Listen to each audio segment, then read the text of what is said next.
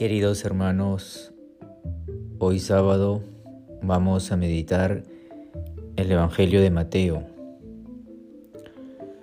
En aquel tiempo Jesús recorría todas las ciudades y aldeas, enseñando en sus sinagogas, anunciando el Evangelio del reino y curando todas las enfermedades y todas las dolencias al ver a las gentes, se compadecía de ellas, porque estaban extenuadas y abandonadas, como ovejas que no tienen pastor. Entonces dijo a mies discípulos, La mies es abundante, pero los trabajadores son pocos.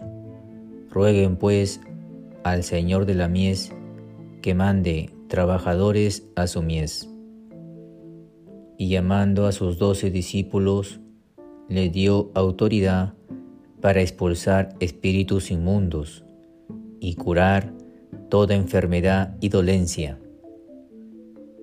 A estos doce los envió con estas instrucciones. Vayan a las ovejas descarriadas de Israel.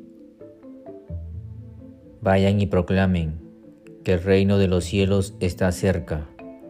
Curen enfermos, resuciten muertos, limpien leprosos, echen demonios. Lo que han recibido gratis, denlo gratis. Palabra del Señor. Gloria a ti, Señor Jesús. Hoy día el Evangelio Queridos hermanos, consta de tres partes. En un primer momento, Jesús les dice a la gente y especialmente a sus discípulos que tienen que tener esa capacidad de servicio porque Jesús se compadecía de la gente y veía en ese tiempo mucha miseria, mucho dolor, mucha dolencia. Y por eso les dice a sus discípulos, estas personas se parecen a las ovejas que no tienen pastor. Rueguen pues al dueño de la mies que mande trabajadores a su mies.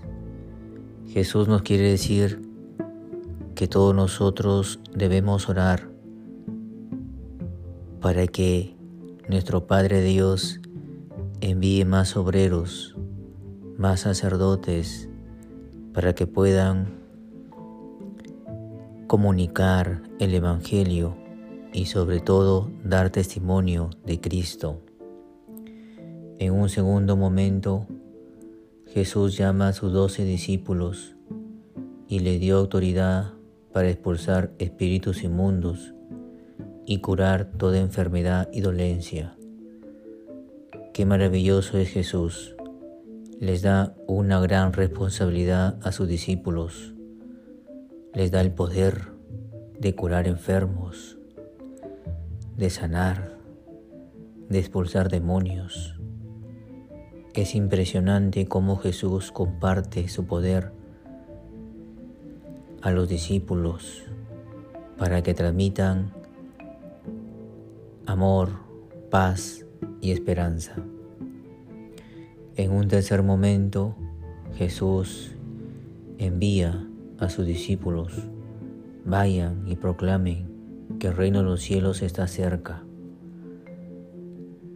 Pero al proclamar el reino de los cielos, deben dar testimonio con sus obras, con sus acciones, especialmente con sus obras de caridad.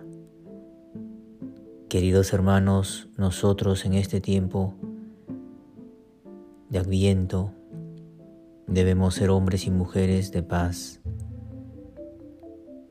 Debemos ser personas solidarias con el que no tiene, con el que padece hambre, con el miserable. Pidamos pues al Señor que envíe más obreros a su mies, para que siempre resuene la palabra de generación tras generación.